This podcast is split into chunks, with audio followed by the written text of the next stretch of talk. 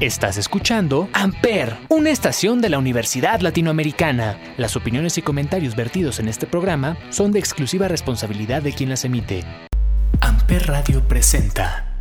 Antes que nada, bienvenidos todos y bueno, ahora sí que agradeciendo la, participación.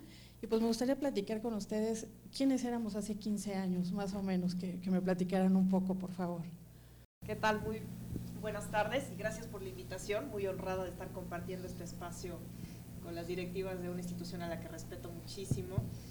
Eh, bueno, y gracias por lo de 15 años, pues no fueron muchos más, son más de dos décadas, y traten de adaptar todas mis anécdotas a la versión actual, ¿no? Traten de entender que esto fue a principios de los 2000. Yo sentada aquí, traigo tres mensajes para ustedes el día de hoy me encanta ver que hay hombres y mujeres porque esto es aplicable en los dos sentidos, para, tanto para entender a la mujer como para aplicarlo en un crecimiento personal.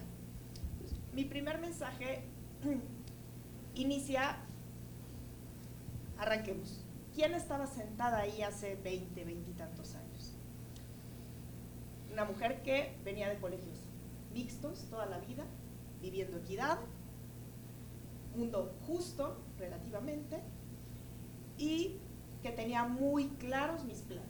Sabía a dónde quería llegar. Estaba hecha mi vida. Yo necesitaba salir de la escuela con mención honorífica, iba a pedir una beca en el extranjero, me iba a vivir fuera.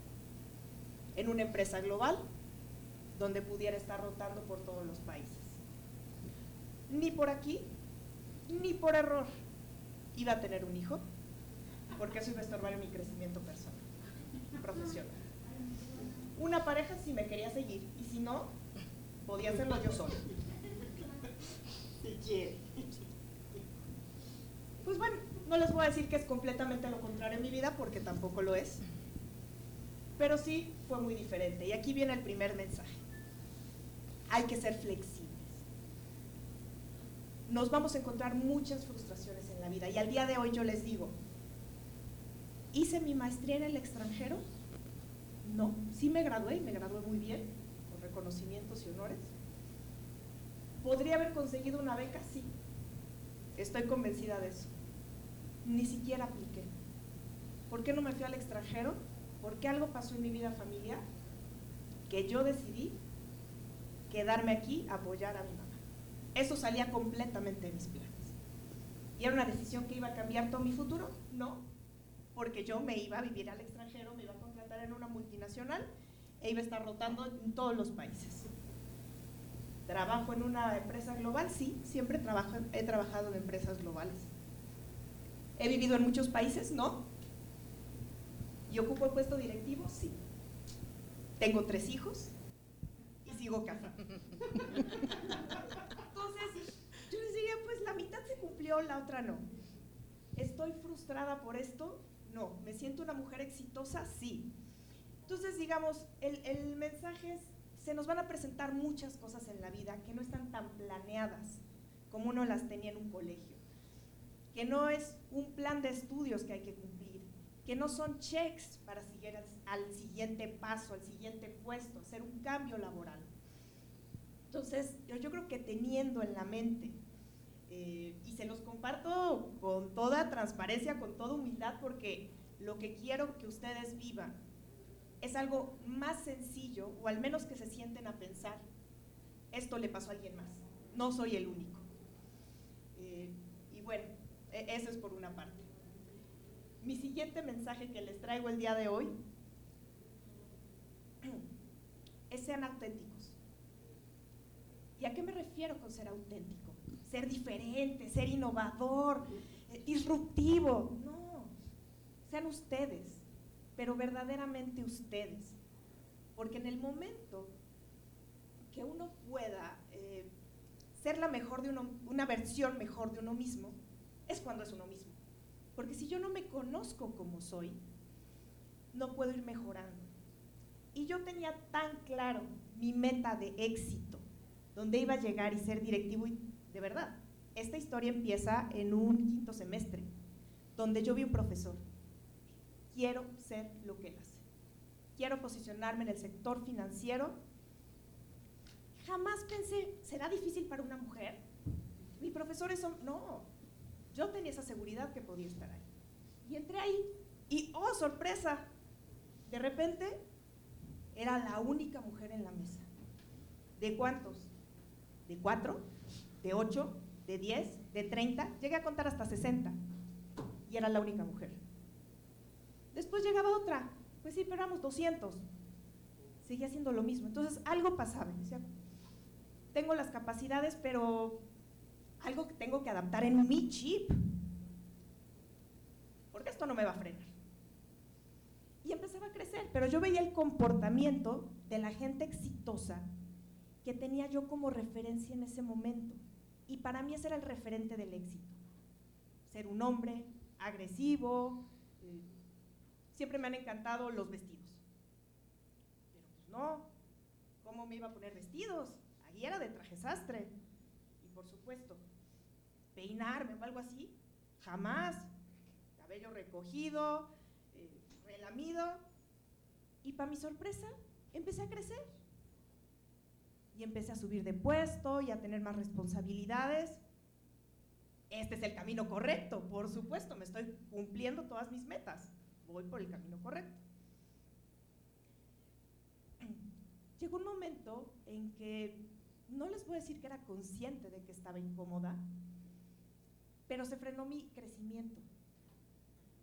Y hubo una etapa donde fue muy plano y hasta les diría, siempre he sido una persona muy inquieta, fue aburrido. Y trataba de imitar los comportamientos de la gente exitosa. Pero en realidad aquí fue la primera vez, y voy a adelantarme al siguiente mensaje que les traigo, que levanté la mano y dije, necesito ayuda.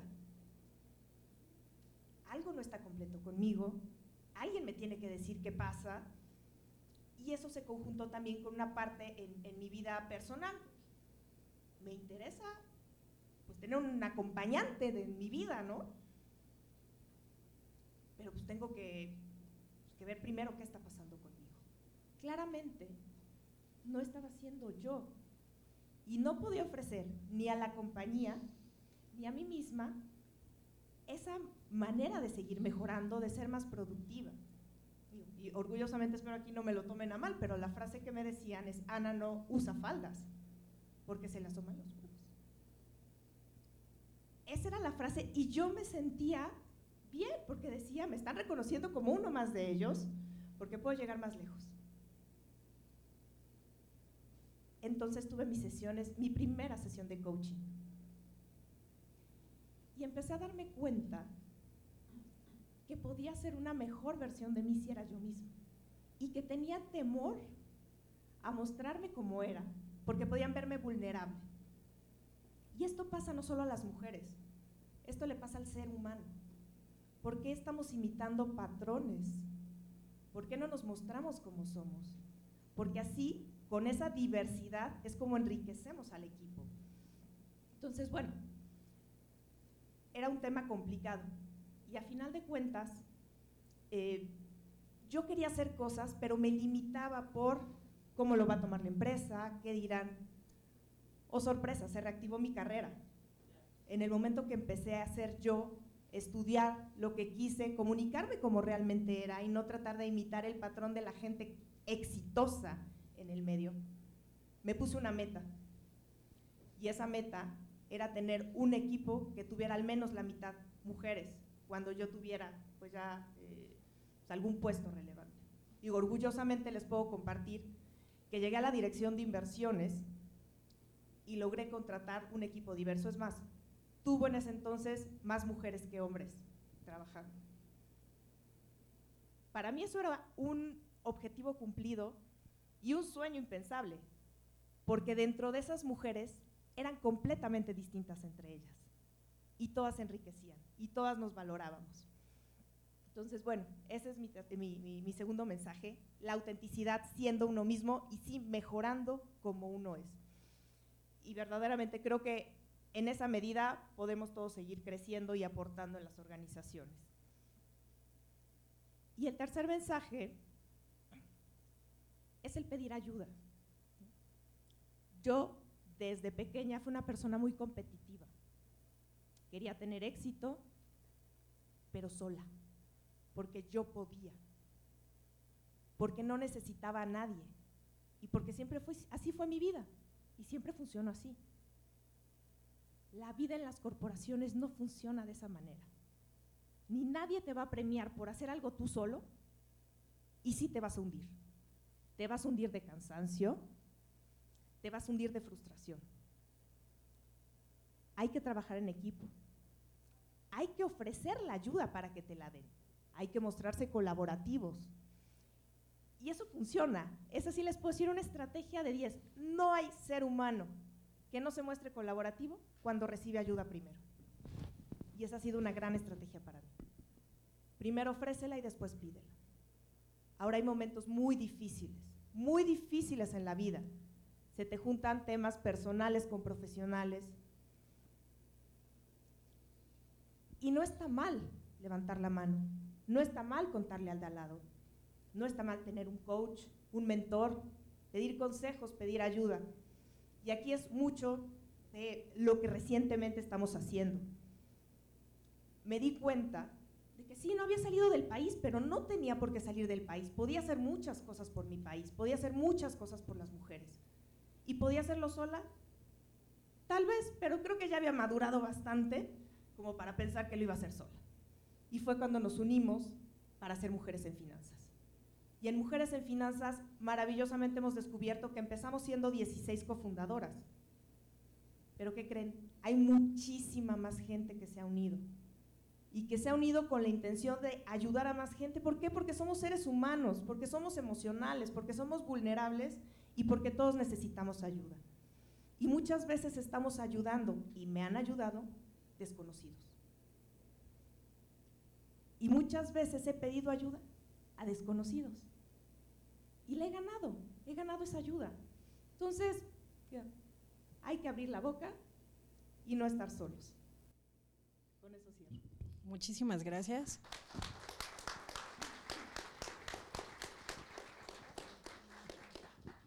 Muchas gracias, Ana, por compartirnos tu experiencia. En mi caso, tengo algunos puntos en común con Ana en el antecedente, pero en otros no. Yo soy del norte del país y allá no había tanta equidad. Allá había un mundo muy disparejo en donde las mujeres tienen un lugar muy específico y los hombres otro, muy claro. Y yo crecí así, en un mundo de hombres, realmente. Mi familia es una familia que tiene hombres pues muy fuertes, muy poderosos en muchos sentidos, y sus mujeres son mujeres muy nobles, muy educadas, pero muchas veces muy sumisas. Entonces yo veía esos contrastes y decía, si alguien tiene que ser fuerte, esa voy a ser yo, no me importa si soy mujer o hombre, desde chiquita. Y de alguna forma yo crecí con una mentalidad pensando y sabiendo que en el mundo que yo conocía y veía, las mujeres teníamos que estar el triple de preparadas y ser el doble de buenas para tener igualdad de circunstancias, para poder acceder a lo mismo. Y así estuve toda la primaria, digamos. A partir de mi educación media, yo ya estuve en Guadalajara y es otro mundo, es, es otra configuración, hay mucho más, digamos que democratización de todo. Y empecé a aprender otras cosas y ahí lo que yo empecé a, a ver es como realmente hombres o mujeres, y en este caso me encanta que haya hombres y mujeres en esta sala, porque realmente depende más del ser humano, qué quieres lograr y a, dónde quieres ir. Y en ese sentido, para mí sí ha sido siempre muy, muy importante este tema de tener claro qué quieres. Primero, ¿qué tienes? Hay que saber qué, cuáles son tus fortalezas, cómo eres tú. Y en esta parte lo que decía Ana me parece fundamental. Donde sea que estés parado, ¿qué es lo que hay en ti? ¿Cuál es lo que te sostiene, de dónde vienes y partir de ahí, ¿para qué quieres lograr? Y bueno, en, mi vida, yo también soy generosas con los 15 años, pero yo también ya estoy en la cuarta década de mi vida y me he dado cuenta que por década, al menos cada 11 años en mi vida, hay diferentes cosas, hay diferentes metas, diferentes expectativas, diferentes objetivos y que generalmente cuando los tengo muy claros, la siguiente década es un hecho, ya los tengo cubiertos y me he dado cuenta que no son los mismos. Por década, en mi caso, han ido cambiando, los he ido ajustando, he ido cambiando de intereses, he logrado muchas cosas, pero sí soy una convencida de que si partes de lo que tienes, con una claridad en tu diagnóstico personal, y de lo que quieres, es decir, objetivos claros, y no solamente en tu mente, objetivos claros por escrito, en donde pongas fechas, en donde veas cuáles son los aspectos que te importan. En mi vida yo desde chiquita hacía esto, no sé, no sé por qué, pero me acuerdo cuando era chica tenía cinco áreas, que era para mí la social, la familiar, la espiritual, que era, bueno, cosas simples, pero era importante, la, la intelectual, que era como la escuela y eso, y finalmente eh, la salud, ¿no? En general. Conforme fui creciendo, fui viendo y ampliando más esas áreas. Ahora tengo nueve áreas en mi vida que me importan. Entre ellas tiene que ver con pues, la parte de mi desarrollo profesional, mi desarrollo personal, mi pareja, mi prosperidad, las cuestiones que, me importan en sentido de familia, amigos eh, y bueno, ese tipo de cuestiones, ¿no? Pero yo sí hago cada determinado tiempo una revisión de mis metas. ¿Qué tanto las tengo claras? ¿Qué tanto las cumplo? ¿Qué tanto las cambio? ¿Qué tanto también esta parte de la flexibilidad que dice Ana es fundamental? Hay que tenernos también un poquito de em, pues compasión en los tiempos, compasión y amor en el sentido de, de, en qué momento lo voy logrando las cosas que quiero. Pero para mí es fundamental esta parte tenerlo súper claro y realmente a partir de ahí es como qué es lo que quieres lograr y cómo quieres impactar. Para mí personalmente, la grandeza de un ser humano va muchísimo más allá que las cuentas que tengas en el banco, muchísimo más allá que los logros y las credenciales académicas que, que tengas en el sentido intelectual, mucho más allá que las posiciones que escales jerárquicamente en las organizaciones. Para mí la grandeza real de un ser humano tiene que ver en el grado en que eres capaz de impactar positivamente la vida de los demás.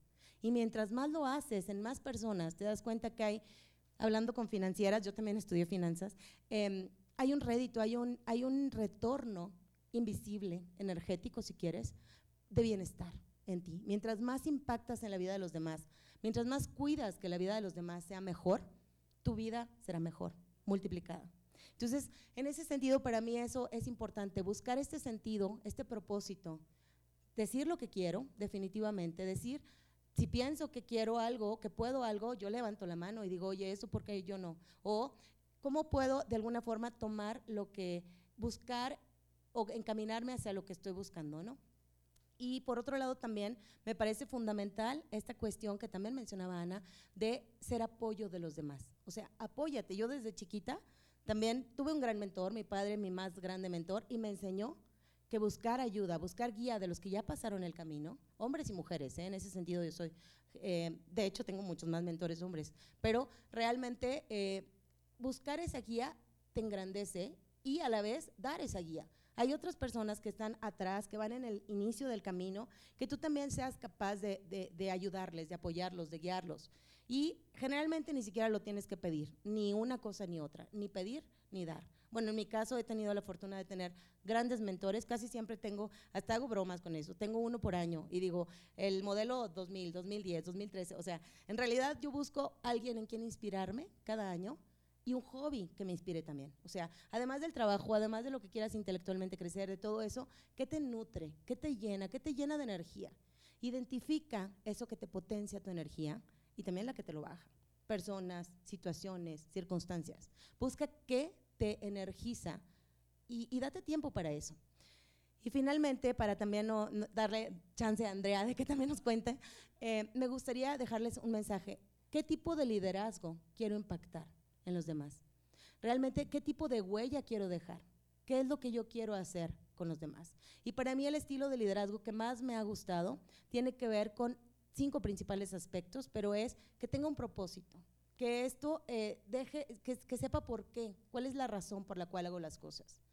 Que tenga esta parte identificada de qué me llena de energía, qué me baja de energía y cómo me, cómo me, puedo recargar mis propias pilas, así como nuestros celulares que entramos en mucha tensión cuando ya están en rojo, igual nosotros cuando ya estamos en rojo, ¿de qué forma volvemos al verde? ¿no? Por otra parte, la parte de las redes. ¿Cómo puedo yo nutrirme de mentores que me inspiren y nutrir a otros de experiencias que puedan servirles.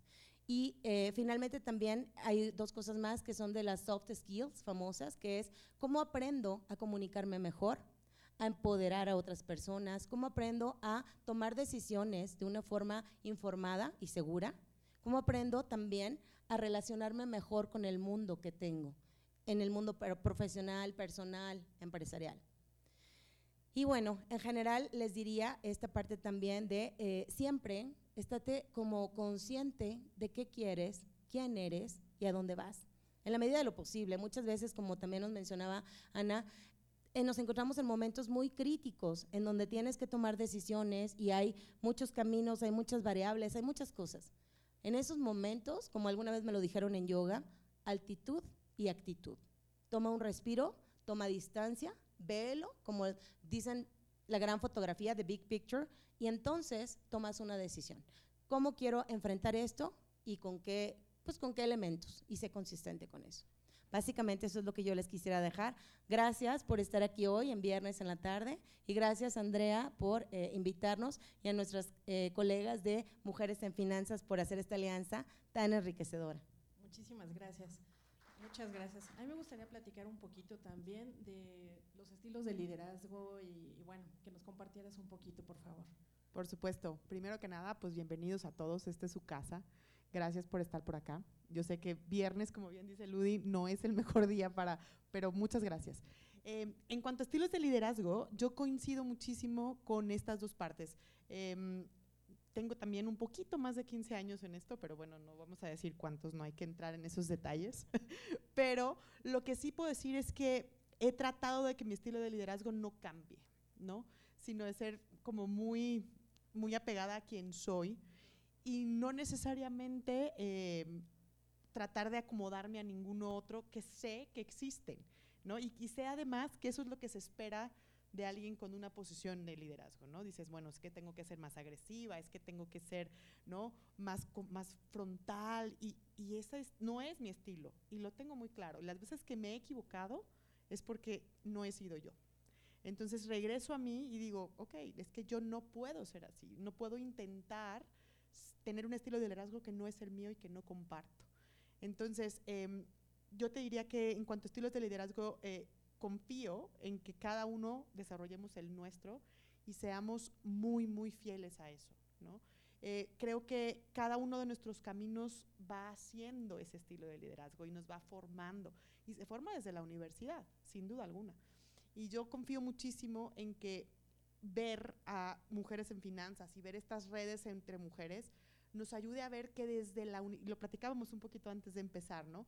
Como estas redes de mujeres y como estas redes de apoyo, no tiene que ser de puras mujeres, pero estas redes de apoyo desde la universidad, en verdad hacen que nuestro camino sea mucho más sencillo. Esto pedir ayuda, este poder eh, ver a alguien, cuando, cuando no tienes claro a dónde quieres llegar o cómo se ve ese, ese éxito en alguien, es muy difícil que lo puedas como imitar. Y cuando lo ves y cuando lo empiezas a convivir y a socializar, es cuando las cosas se te van dando. Entonces, de verdad los invito a que desde la posición en la que están, desde el semestre en el que estén, empiecen a, generar estas redes, a generar estas, estas, eh, esta sororidad entre nosotras y ver cómo podemos hacer para ayudarnos y para seguir creciendo, ¿no? Y desarrollar cada quien su propio estilo. No tenemos que copiarle a nadie, nada más voltear para adentro y ser bien fieles en, en quién somos y cómo somos. ¿no? Muchísimas gracias. Pues tomando, pues tomando en cuenta todo esto, me gustaría platicar un poco de las redes de apoyo, de veras lo importante que es desde, desde la universidad. Yo se los comparto desde mi trinchera. Yo hice la licenciatura también aquí en ULA y la maestría, y que realmente las redes de apoyo son fundamentales para tus metas y bueno, aquí realmente me gustaría, no sé si alguien quiere participar un poco, que nos compartieran un poco de sus experiencias, sus metas o qué, qué logros traen por ahí. O sea, alguien que levante la mano. ¿Sí? Para bajarles el micrófono. ¿Se anima alguien o nos seguimos aquí nosotros? A ver. A ver Gracias. si se anima alguien.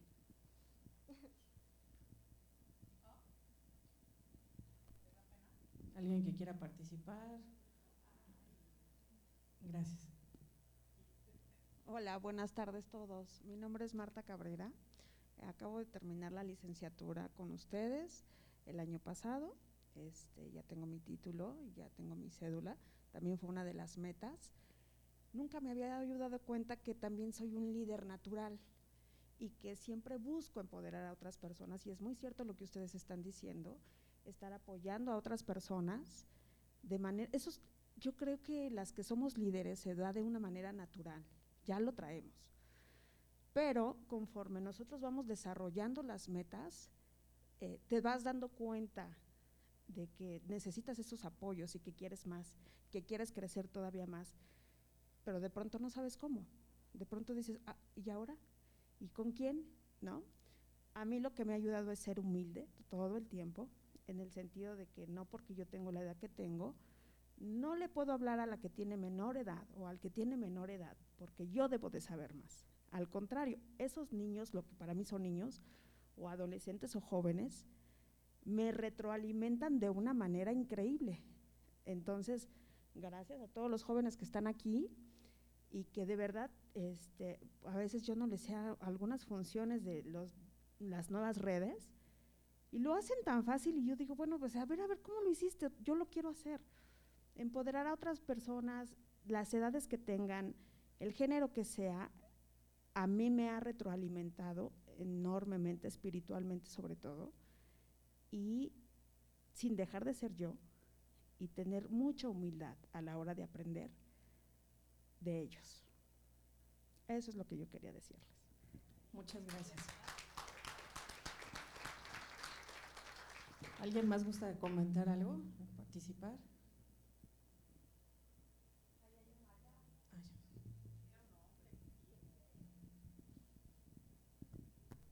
Hola, buenas tardes. Eh, mi nombre es Alan Telles, estoy estudiando mi segunda carrera y bueno, realmente a mí estoy terminando el primer cuatrimestre ya que es en línea y bueno, me doy cuenta que esta parte de liderazgo simplemente la había tenido a través de mi vida. Mis dos padres fueron gerentes en su momento, perdón, me alejé el micrófono, fueron gerentes en su momento y yo la verdad no, no sabía que en mi misma formación ya venía pues incluido ¿no? ese, ese paquete. Y ahorita con lo que dijeron, eh, disculpen, no recuerdo el orden, respecto a la flexibilidad, eso me rompe el esquema por completo, porque yo tenía entendido e incluso he ejercido eh, pues ya puestos ya menores, pero ya gerenciales, por así decirlo, de tipo administrativo respecto a coordinar profesores en, en la UNAM, ¿no? por así decirlo. Entonces a lo que voy es que esta flexibilidad que mencionan me rompe el esquema, no solamente a nivel pues de liderazgo, ¿no? sino también para, para mi entorno, ¿no? Afianzarlo. Y por otro lado, me tenía una duda, me surgió ahorita respecto a las soft skills que, que mencionaba. Mm, sí son muy, o sea, muy suavecitas, son muy intrascendentes, tienen un nivel en una capa de importancia menor. Eh, bueno, era una pregunta. Y- Son fundamentales, de hecho, en relaciones humanas y en general en que salgan equipos de alto desempeño. ok, y pues gracias por su aportación, me, me edifica bastante. Gracias. Muchas gracias.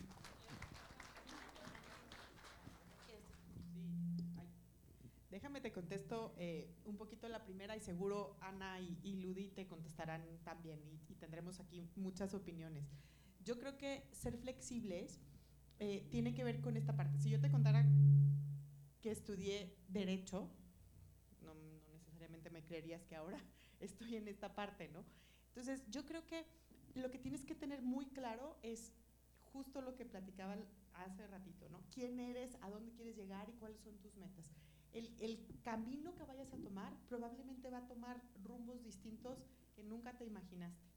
Pero si tienes claro cuál es el propósito, el detrás del puesto, ¿ok? No importa que sea un gerente, no importa que seas un director, sino cuál es el propósito de llegar a donde quieras llegar, encontrarás tu camino y puede ser que no sea como te lo imaginaste desde el principio. No le tengas miedo. Era para dar dramatismo. Soft skills tiene mucho que ver eh, el término y este tipo de cosas con eh, en, en el, en el área del conocimiento se dice mucho que las materias duras, digamos, son como las ciencias exactas, las matemáticas, las ingenierías, todo esto. Entonces, como que en el argot se ha mencionado mucho todas las habilidades blandas o soft skills, este tipo de cosas, más lo que tienen que ver con con, el, con la gente, con el tema de, lo social, la sociología, las humanidades, ese tipo de cuestiones. Pero son fundamentales. Muchas veces en, en, la, en, el, en, el, éxito profesional tiene mucho más que ver cómo manejas todo esto, todas estas habilidades, eh, para lo que logras, que a veces si eres un genio prácticamente, que sabes perfecto, pero no te sabes relacionar, o no sabes conectarte, o no sabes comunicarte, o no eres capaz de tomar decisiones. Eh, ese tipo de cuestiones, por eso se les llama más habilidades blandas. No quiere decir que tengan una menor importancia, es más bien otra índole, digamos, ¿no? En ese sentido. Muchas gracias. Yo quisiera hacer un comentario que ahí creo que es muy explicativo y perdón si hago referencia a experiencias personales, pero creo que luego eso ayuda muchísimo. Yo estaba convencida que ser una buena estudiante eso era todo y el conocimiento técnico era lo que me iba a llevar a cumplir las metas, a crecer en una empresa. Y el primer feedback tan fuerte que recibí fue cuando me dijeron, Ana, eres un bulldozer. Realmente yo lograba los objetivos, pero atropellaba medio mundo. Eso te deja estancado. Eso no deja buena imagen. Entonces, eh, yo creo que este tema de la flexibilidad y los soft skills es lo que tienes que ir aprendiendo. Son las verdaderas habilidades gerenciales. Cómo me relaciono contigo es diferente cómo me relaciono con unas personas en el trabajo a cómo me relaciono con mis clientes. Y no es que yo soy una persona distinta, es que te estoy entendiendo, es que estoy siendo empática. Entonces, bueno, eso es, ¿no? Yo creo que no todo está en los libros, no todo está en los conocimientos técnicos y hay habilidades muy fuertes que generalmente son las que nos hacen crecer, soft skills. Pues muchas gracias. Y complementando un poco, complementando un poco, pues sí, son las habilidades transversales que, como todos seres humanos, ahora sí tenemos la capacidad de la inteligencia emocional, justamente hablando un poquito. Y bueno, realmente me gustaría platicar también con, con ustedes que nos hablen de las redes, de las redes estas de apoyo que existen, por favor. Bueno, eh, siempre ha habido, a, a, últimamente muchas más realmente. Eh, las redes de apoyo tienen que ver con intereses, tienen que ver con áreas, generalmente están como están organizadas por eh, ciertas áreas de disciplina o de intereses, de afinidades, pero realmente aquí podríamos decir que hay, pues no sé, yo conozco al menos 20 asociaciones hablando de de género, de mujeres, en cuestiones de mujeres profesionales, mujeres en finanzas, son un gran ejemplo con el que estamos ahora eh, a punto de hacer un convenio, pero también eh, hay redes informales, muchas redes informales, que tienen que ver precisamente con esas afinidades, con esta parte que mencionaba el término eh, de nuestra querida Marcela Lagarde, sororidad, decía su rectora, y es esta parte de, así como la parte de fraternidad, de ser hermano de alguien, es sororidad de ser hermana de alguien, hermana más allá de, un vínculo solamente de afinidad, es una cuestión de, compromiso, es una cuestión de apoyo, es una cuestión de guía.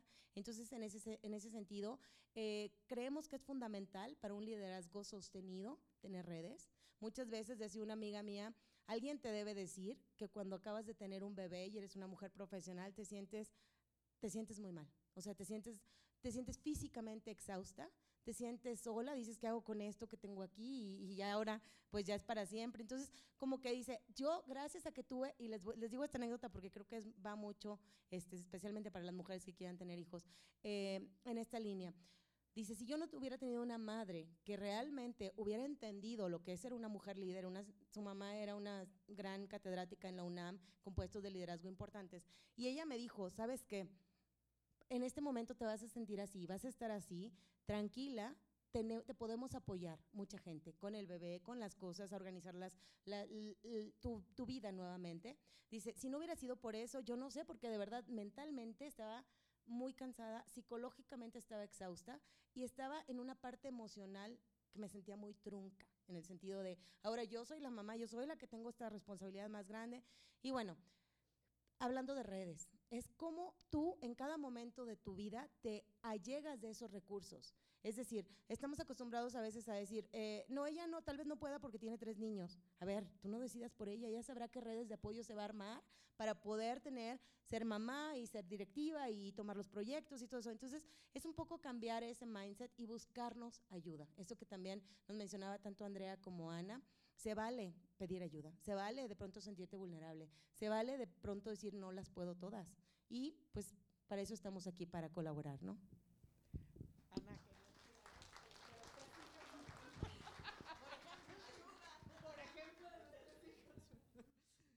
Yo estoy totalmente de acuerdo. Creo que eh, sin redes, ninguna de las que estamos aquí hubiéramos llegado a donde estamos, ¿no? Y los que están también estudiando. Si no tuviéramos redes de apoyo desde nuestra familia, creo que volvemos a lo mismo. Solos no llegamos para ninguna parte. Entonces, eh, creo que tener esas redes de apoyo nos hacen sentirnos mucho más seguros de nosotros mismos, que hay alguien más que confía en nosotros y nos impulsa a seguir adelante. Entonces, búsquenlas, por eso les decía, desde donde estemos, hay que seguir fomentando esas redes de apoyo, ya sea personales, ya sea profesionales o un conjunto de las dos, ¿no? Yo creo que se puede tener de las dos. Y precisamente hablando de, esto, que, de los tres hijos que bromeaba ahorita con Ana, ¿no? Yo creo que, exacto, es, broma. Eh, Tampoco, ninguna de las que somos mamás y estamos, y papás, ¿eh? También, porque digo, siempre hablamos de las mamás, pero, pero también tenemos que decir que pues, los papás que tienen posiciones de liderazgo también tienen que tener una red de apoyo en su casa para poder estar trabajando. Entonces, yo creo que es fundamental en la carrera y en la vida personal de todos tener estas redes de apoyo. Sin eso, de verdad, no, no funcionaríamos cuando platicaban en la carrera en administración sobre la misión, la visión, los valores de la empresa, era algo que, que es obvio, sí, lo necesita tener, ¿por qué va a importar? La realidad es que tu estilo de liderazgo tiene que hacer fit con el estilo de la empresa, si no, ni puedes sacar tú lo mejor de ti, ni la empresa, o sea, no va a ser algo eh, en donde tú puedas aportar. Entonces, digamos, si la gente de esa empresa necesita otro tipo de liderazgo que tú no tienes, probablemente no sea la empresa para ti. Si es la empresa de tu familia, tal vez lo que necesite esa empresa sea un cambio de liderazgo para seguir creciendo. Entonces, creo que podemos ser disruptivos y si no, si es ante un gran corporativo, probablemente, y es fuerte, pero tomar esa decisión valiente de decir, yo no aporto aquí, no puedo dar el máximo y esta empresa no es para mí, también se vale. A mí me gustaría agregar algo. A mí me apasiona el tema de liderazgo y hay, te puedo decir que hay más de 2.500 definiciones si te metes a Google de liderazgo. Desde los 70 los académicos han estado creando, reafirmando, reafinando teorías de liderazgo. ¿Cuál es el mejor? ¿Cuál es la fórmula perfecta? Yo lo que te diría es que más que un estilo de liderazgo que sigas de forma como rígida, es más bien que tú veas cuál es el estilo de tu gente, cuál es el estilo de tu organización. Los seres humanos tenemos diferentes estilos, habrá quienes nos importa mucho la gente, habrá quienes les importa mucho crear cosas, habrá quienes son muy estructurados y necesitan un orden, habrá quienes son analíticos, los que se leen los manuales de las cosas. Todos esos estilos requieren ciertas pautas de líder. Pero tú no puedes ser todos. Tú lo que tienes que conocer en la medida de lo posible es el comportamiento humano y empezar a eh, tener esta parte de la claridad de qué quiero lograr, qué tengo aquí en cuanto a talento que, que me está acompañando, cuáles son los recursos con los que cuento y básicamente cómo aproximarme a este conglomerado. Nunca vas a tener el mismo grupo de personas, siempre va a haber gente distinta y tú, la buena noticia es que tú, el liderazgo se aprende, se, se moldea y también de alguna forma se, se alinea, pero siempre, siempre eh, muy alineado a tus valores, siempre muy alineado a los valores de en donde estés y definitivamente siempre totalmente congruente contigo. Eso es lo que yo diría.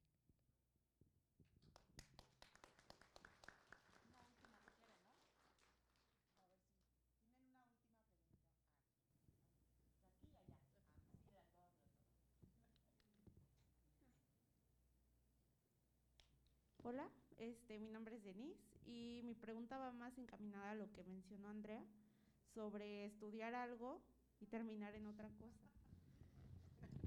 ¿Cómo es que decides tomar ese camino sin sentir presión o, o cómo es que lo haces?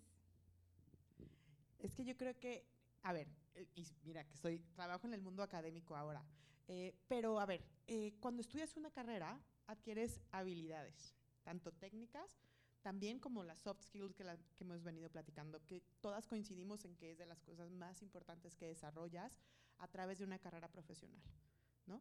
Entonces, eh, ¿por qué evolucioné y por qué nunca, nunca trabajé como tal, como una abogada? Es porque descubrí que era buena para hacer otras cosas. O yo me consideraba mejor y era mucho más congruente conmigo eh, tomando un camino distinto. No quiere decir que no me guste lo que estudié, claro que sí. El enfoque que yo tomé en mi carrera fue internacional, entonces me fui hacia comercio exterior y entonces fui como hilando las partes de mi carrera con las partes de mi vida profesional. Toda la parte técnica que me sirvió de base, con qué la iba complementando para terminar hoy por hoy en el mundo académico. Como descubrí el mundo académico fue realmente trabajando eh, en, en una organización en temas de inversión. Entonces, la verdad es que en esta flexibilidad de la que hemos venido platicando es que fui encontrando mi camino. Yo, yo empecé dando una materia y trabajando de tiempo completo en gobierno federal, ¿no? Y entonces tenía muchísima presión de mi trabajo y trabajaba muchísimo. Me ofrecieron dar una clase en las noches y yo decía, bueno, bueno, está bien. Pero descubrí que esperaba ese día de mi clase toda la semana.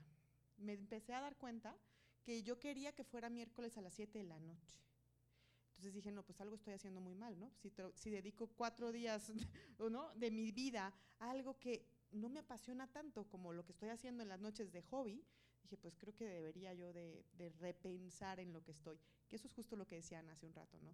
La decisión no necesariamente es fácil, pero si volteas de nuevo para adentro y dices, pero es congruente y esto me hace sentir mejor, seguramente vas a, a encontrarlo, ¿no? Y las bases las tienes, no te preocupes.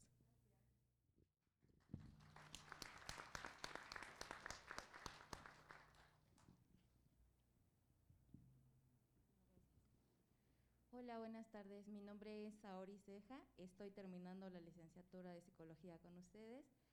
Y tengo un comentario eh, primero de gratitud hacia ustedes, de admiración, porque pues obviamente feminista, en el mes de la mujer, y es para mí un orgullo enorme estar frente eh, a, a líderes, mujeres eh, tan admirables como ustedes.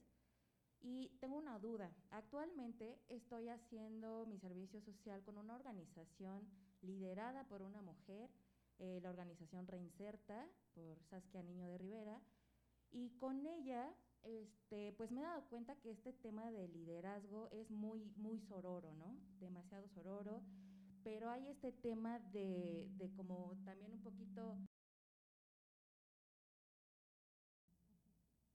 Sí, la dramatización un poco.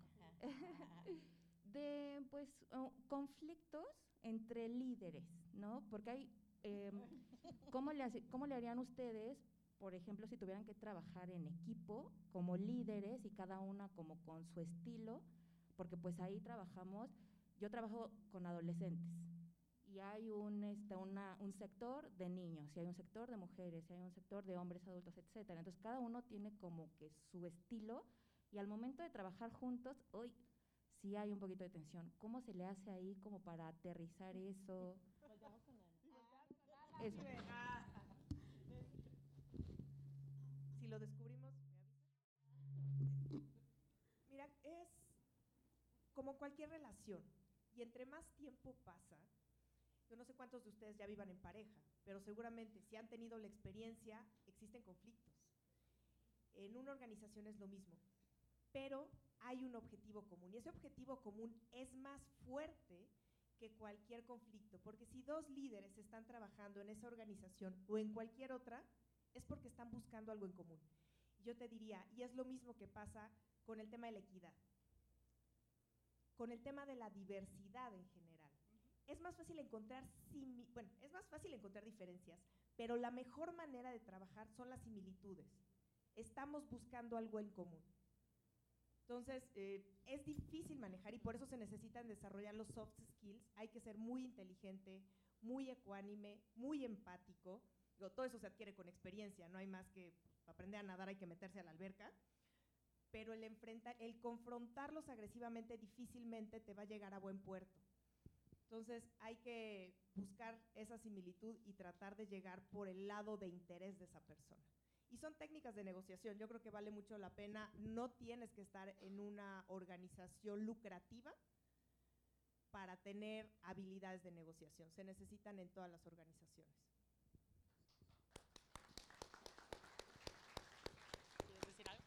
A mí lo que me gustaría añadir a, ese, tema tiene que ver con el hecho de eh, poner reglas.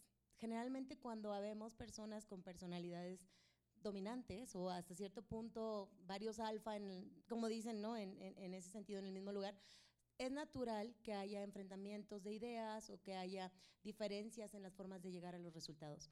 Yo lo que diría es que para ser un equipo de alto desempeño hay que formular reglas en las cuales, reglas tan simples como códigos en común, es como primero nos respetamos o nos hablamos con respeto, eh, eh, escuchamos a la, idea de la otra persona, o sea, reglas que parecen muy simples, pero que son muy valiosas a la hora de eh, estar en un equipo con muchos líderes. Eso es lo que yo te diría.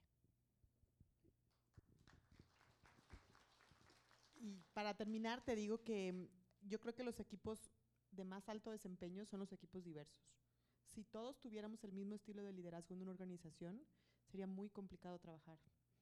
Sin embargo, creo que se construye los equipos con las similitudes. Aunque no lo creas, y cuando ves a alguien que tiene un estilo de liderazgo totalmente distinto que el tuyo, seguro tienes algo en común. Y si lo encuentras, construye sobre eso y tratas, como bien decía Ludi, de tener reglas y códigos para que todo lo que eres diferente no necesariamente interfiera en ese objetivo en común que tienes con los demás. ¿no? Y no perder de vista eso, el propósito, para qué estamos aquí, todos los que estamos aquí. Pero un equipo diverso seguramente va a llegar mucho más lejos que un equipo que todos piensen igual y sean igual y opinen lo mismo, eso no necesariamente te lleva a, a buen puerto desde mi punto de vista.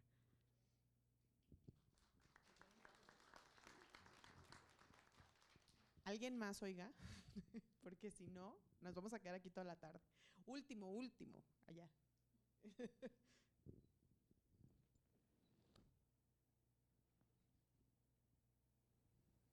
Gracias. Yo me llamo Ricardo y estoy estudiando negocios en Campus Florida. Estoy en mi último semestre y mi duda va un poco a estoy en este momento un poco conflictuado en el que tengo como muchas oportunidades y tomas de decisiones. Y la pregunta concreta es, o sea, ¿cómo llego a saber esa pasión o ese tipo de liderazgo sin todavía, mm, no sé cómo plantear muy bien la pregunta, o sea, ¿cómo llegar a saber eso que todavía no sé, que no sé, para aprenderlo? O sea, no, no sé si me voy a entender. O sea, hay áreas que no. Yo Pasemos el café filosófico. Sí, sí, sí. No, o sea, y es como una cuestión muy en serio, ¿no? O sea, yo tengo varias áreas que me gusta. O sea, tengo, no sé, por una parte, entrar a una empresa global y crecer, ser gerente, pero también, no sé, emprendimiento, este, meterme a una maestría, no sé, o sea, como que todavía no tengo muy claro, no sé si tengan algún tipo de consejo o algo así.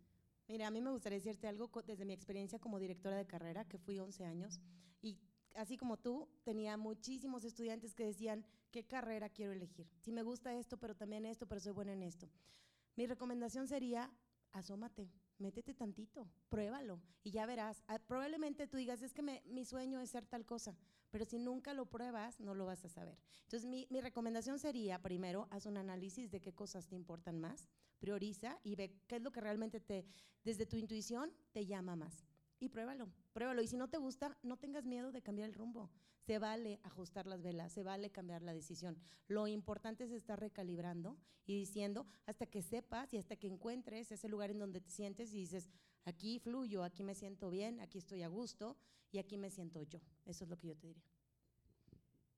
Y yo creo que lo que hace ratito Ana hacía un comentario y coincido, métete a la alberca y ponte a nadar, porque si no lo haces, que es lo mismo, ¿no? O sea, si no lo vives, no tienes forma de saber si te va a gustar o no. Y no tengas miedo a equivocarte. Igual intentas algo dices, bueno, pues voy a la maestría y trabajo al mismo tiempo.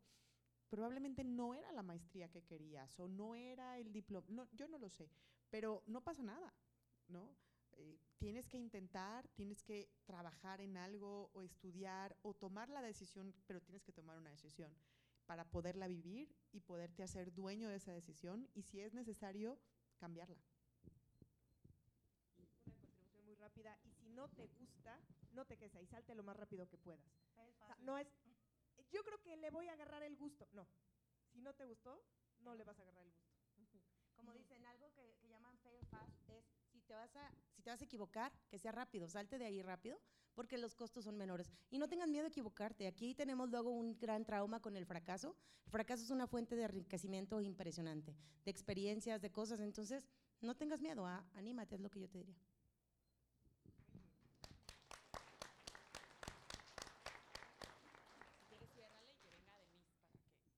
Bueno, pues realmente agradeciendo aquí al panel por sus experiencias y todo.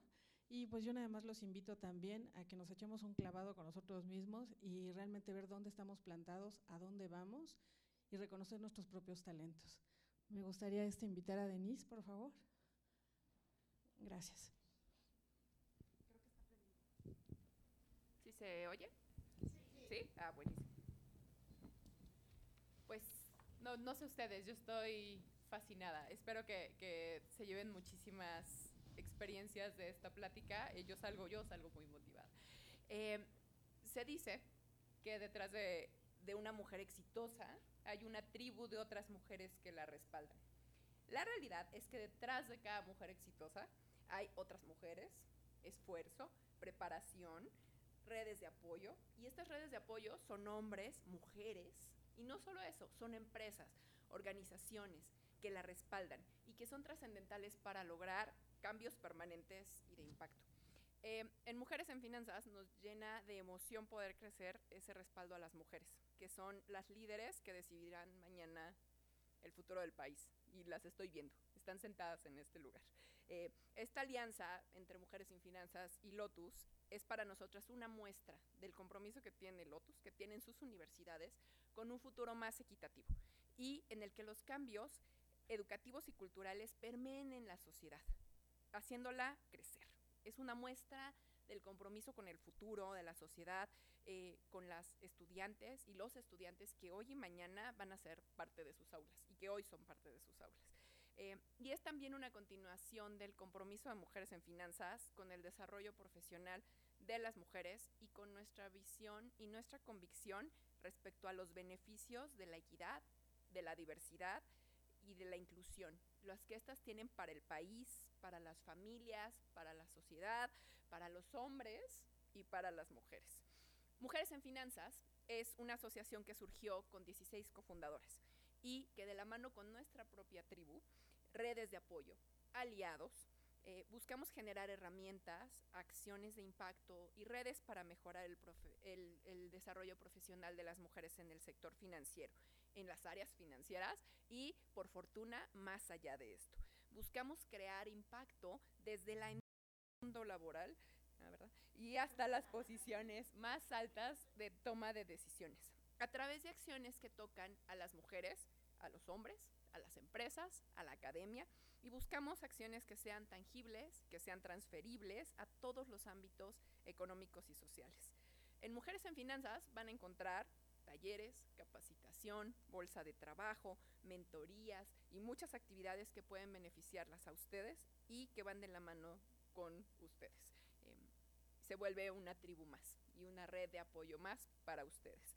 Eh, las invitamos a formar parte de nuestra comunidad digital, únanse, contribuyan, creen un compromiso de levantarse las unas a las otras y a las que vienen atrás. Busquen crear su propio impacto dentro de la universidad y que, y que Mujeres en Finanzas y su universidad las ayuden para poder ser parte de este cambio que se espera que ustedes lideren, hombres y mujeres, que son los líderes del mañana. Muchas gracias, eh, Ludivina y especialmente Andrea, por el liderazgo, la pasión eh, y el apoyo que hay al futuro de las y los estudiantes y del futuro del país, porque este tema es de una trascendencia enorme. Y gracias a Lotus por su compromiso con la equidad y con la diversidad. Y esperen porque viene mucho de nosotros. Muchas gracias.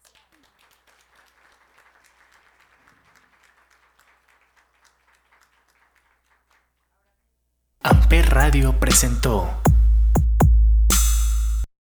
Amper, donde tú haces la radio.